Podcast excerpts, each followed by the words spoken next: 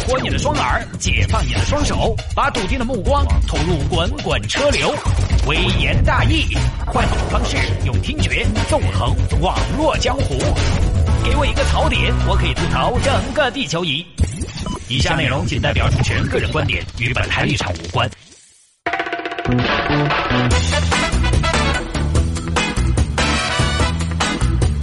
欢迎各位继续回到今天的微言大义啊！我们接下来跟大家聊什么呢？来聊老年人啊！我们来聊个大数据。最近呢，成都市发布了二零一六年老年人口信息和老龄事业发展状况报告。那很多听我们节目的朋友呢，可能都是中青年啊、青壮年。你说老年人跟我们有什么关系呢？我还有几十年呢，我才刚上路呢。我给你数，老年人的状况和数量其实跟我们也是息息相关的。因为老年人退休之后啊，失去劳动能力之后是谁在养？那么就是社会福利、国家财政在养。国家财政从哪儿来？就从上班、打工、创业的你、我、他这儿来。别说很简单的延迟退休，就是因为未来老年人会很多导致的政策变动。晚几年退休跟你有没得关系？肯定有关系噻，对不对？那决定了你要晚几年领退休金的嘛？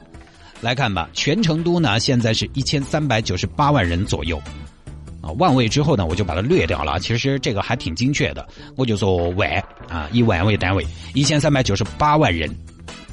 全成都户籍人口一千三百九十八万人，将近一千四百万人，其中呢六十岁和以上的老年人二百九十九万，将近三百万人，占到总人口的比例是百分之二十一点四一，啊，这个应该叫百分比。也就是每五个人里面，差不多就一个六十岁以上的老年人。这个比例如何呢？我们再给大家分享一下啊，我们就长而见识。我们以老龄化著称的日本来说，六十岁以上人口的比例是百分之三十四，占到了三分之一，还要多一点。好，我们再来看六十岁以上的各个阶段，就咱们成都啊。达成都范围，以五岁一个阶段，六十到六十四岁这一波呢，也就是七零后、八五前这群人，父母这代人，就我们的爸妈这代人，是九十六万人左右。那这部分为什么单独拿出来呢？因为在世卫组织的定义当中，这部分不计入老龄化统计里面，就是它还不算统计上的老年人。世卫组织算老龄化呢，是算六十五岁以上的人口。之前最早也是算到六十岁以上的人口，超过百分之十就算老龄化社会了。但是后来可能科技进步了，人类的寿命也增长了，想到六十岁也不算很老嘛。很多妹儿妹大爷活蹦乱跳的，还是可以继续的在社会上发光发热。所以呢，新标准是六十五岁以上的。只不过我们这儿目前是六十岁退休，这个慢慢以后还要往后延。那我们来看六十五岁以上的，就是二百九十九万减去九十六万，差不多是二百零三万，是。六十五岁以上的，好，我们再来算，六十五岁以上的人占成都市户籍人口的比例，差不多是，呃，我之前算了一下，百分之十四点五。这个数据怎么样呢？世卫组织的标准是六十五岁老人占总人口的百分之七，就是老龄化社会；达到百分之二十是超老龄社会。目前有哪些国家是超老龄社会？给大家说哈，呃，其实没得几个，就四个：摩纳哥、日本、德国、意大利。然后六十五岁的，在百分之十四以上的叫做老龄社会国家，前面是超老龄，现在是老龄社会国家。前面几个是瑞典、希腊、奥地利、葡萄牙、比利时、芬兰，发现没有？欧洲地区比较多，发达国国家很多。老龄社会国家之后是老龄化社会国家，这个老龄化社会国家和老龄社会国家还不一样，因为老龄化呢是你在往老龄社会国家迈进，但是还没有完全到老龄社会这个层次。就小伙子啊，有这个趋势了哦，要注意到点儿哦，要把戏到点儿哦。老龄化是百分之七到百分之十四，而老龄社会是百分之十四以上。好，举个例子，俄罗斯就是老龄化。六十五岁以上老年人比例是百分之十三，而且呢，俄罗斯这个国家很神奇，就是它的人均寿命只有六十八点八岁，但是六十五岁以上呢有百分之十三，这说明什么？说明俄罗斯的年轻人太调皮了，花样作死的比较多，再不疯狂我们就老了，再疯狂我们就死了，啥子夭折啊、暴毙啊这种比较多。你晓得俄罗斯酗酒噻，这个酒喝多了哪儿要得的？中国呢，恰好也就在老龄化。社会国家这个区间里面。但是如果按照我们刚刚计算的成都的六十五岁以上人口比例来说，是百分之十四点五，就是已经是老龄社会了。当然，全国平摊到全国肯定没有那么高，因为成都呢毕竟是大城市，大城市的寿命始终还是要高一些。中国内地人均寿命最高的就是上海，你拿到全国来看，可能就达不到百分之四十。好，老龄社会大家可能这两年听的比较多了，那今天呢，刚好我们要给大家介绍哈。就是呃，国家天天都在说嘛，说老龄社会，我们要进入老龄化社会了，大家要多干几年。在我们目前的阶段，认为呢，老龄化社会是相对比较偏负面的，因为干活的人少了嘛。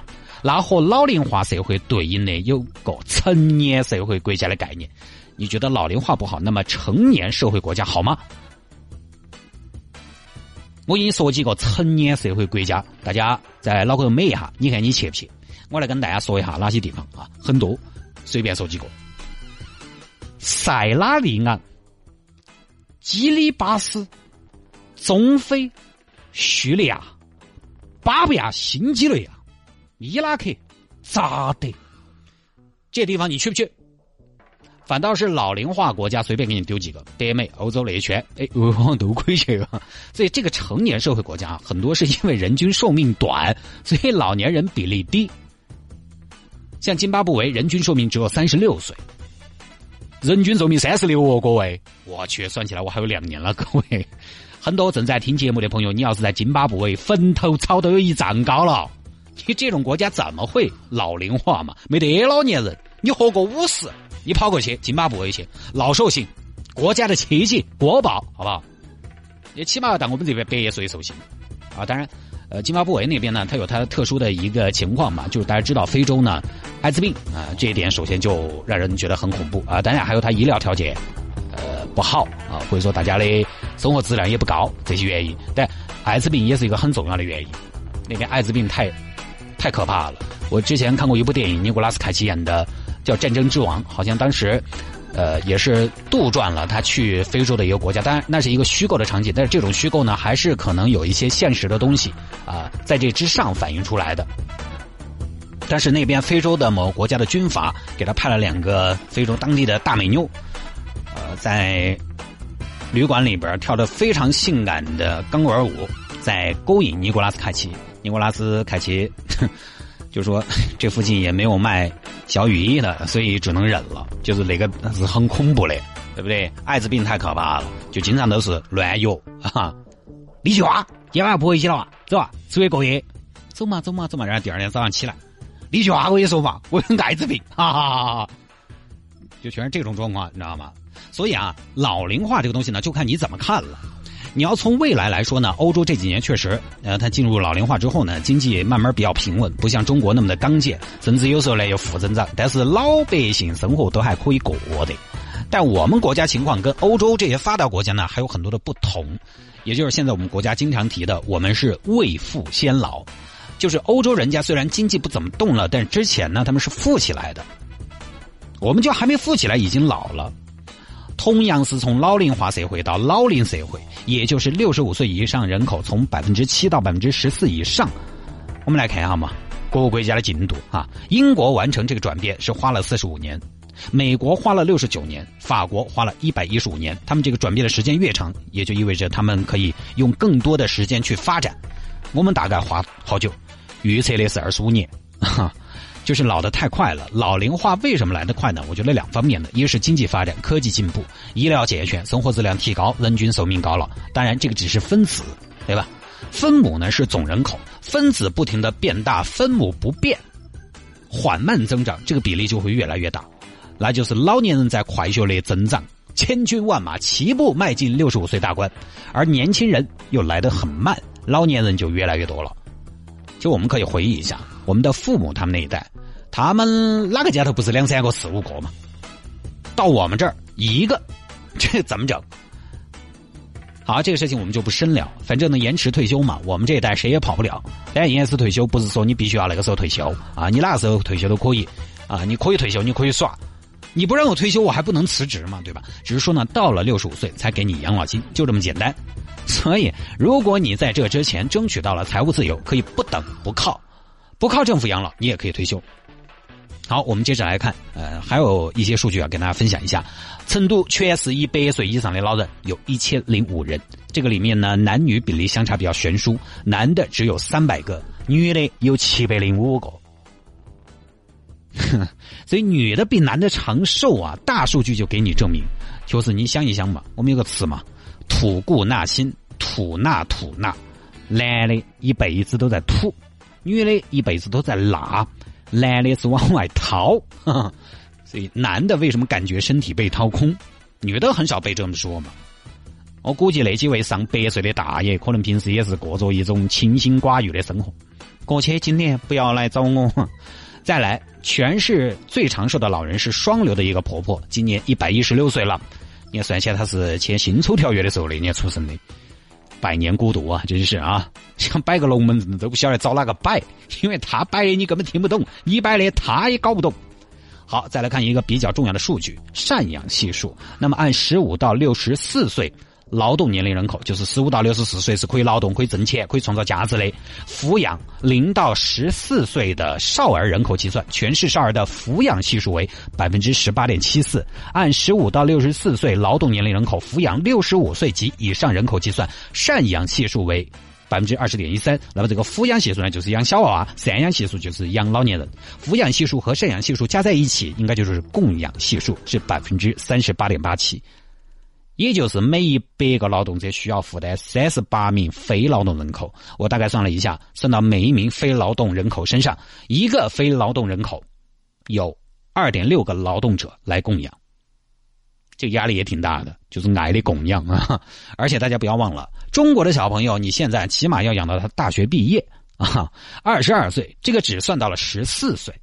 而中国目前的老年人多数是在六十岁，甚至很多地方啊，我们上一代老辈子系嘛，四十多、五十多岁就办退休有关系的，有门路的、病退的多得很。而这个是从六十五岁开始计算的，所以如果实际情况考虑进去，这个官方数据可能还有点乐观，实际情况可能还要低一些。不过呢，这个也不是中国特例，是国际上呢就把十五到六十四岁的人口称为劳动人口，因为它要讲究国际上所有的国家不是为哪一个国家而制定的，所以呢，大概的情况就是这样的。你每个月要扣那么多东西，发一万，呃，领七千，有一部分可能就拿来搞这些了。你现在交的养老保险，并不是存在那儿给你退休了用，它是拿来养现在的老年人的，而我们以后的养老金就要负债资产，等三十年后的劳动力来给。好，在全市各区市县中，老年人口排在前三位的是简阳市、彭州市、金牛区，分别是三十二万六千零三十五人、十八万九千八百八十七人和十八万四千九百六十二人。你看，都说这个彭州是长寿之乡，看来人家简阳也不差啊。但简阳呢，本来人就要多一些，比彭州要多过二十万人左右。接下来是金牛区，所以养老真的要往小地方跑，就不要在大地方待了。周边近郊县市节奏慢一些，空气好一些，清静一些。你看很多老年人一退休就干脆搬出去了，是有道理的。再来，老年人口占该区啊，当然也有可能是老年人觉得小地方呢好养老，所以搬出去了，让当地呢老年人 多了起来。再来，老年人占该区市县总人口比例排在前三位的是崇州市、金牛区、彭州市，分别是百分之二十四点四八、百分之二十四点三一和百分之二十三点五九。好吧，差不多这个数据呢就是这样的，跟大家分享到这儿。虽然这个新闻呢也不咋搞笑，但是我觉得大家了解一下还是很有意思的。就这些东西呢，真的跟我们还是息息相关的啊，各位。不管是社保制度的呃社保制度的改革，还是说延迟退休这些政策，结合到这些数据来看，呃，我觉得还是会有点意思。好吧。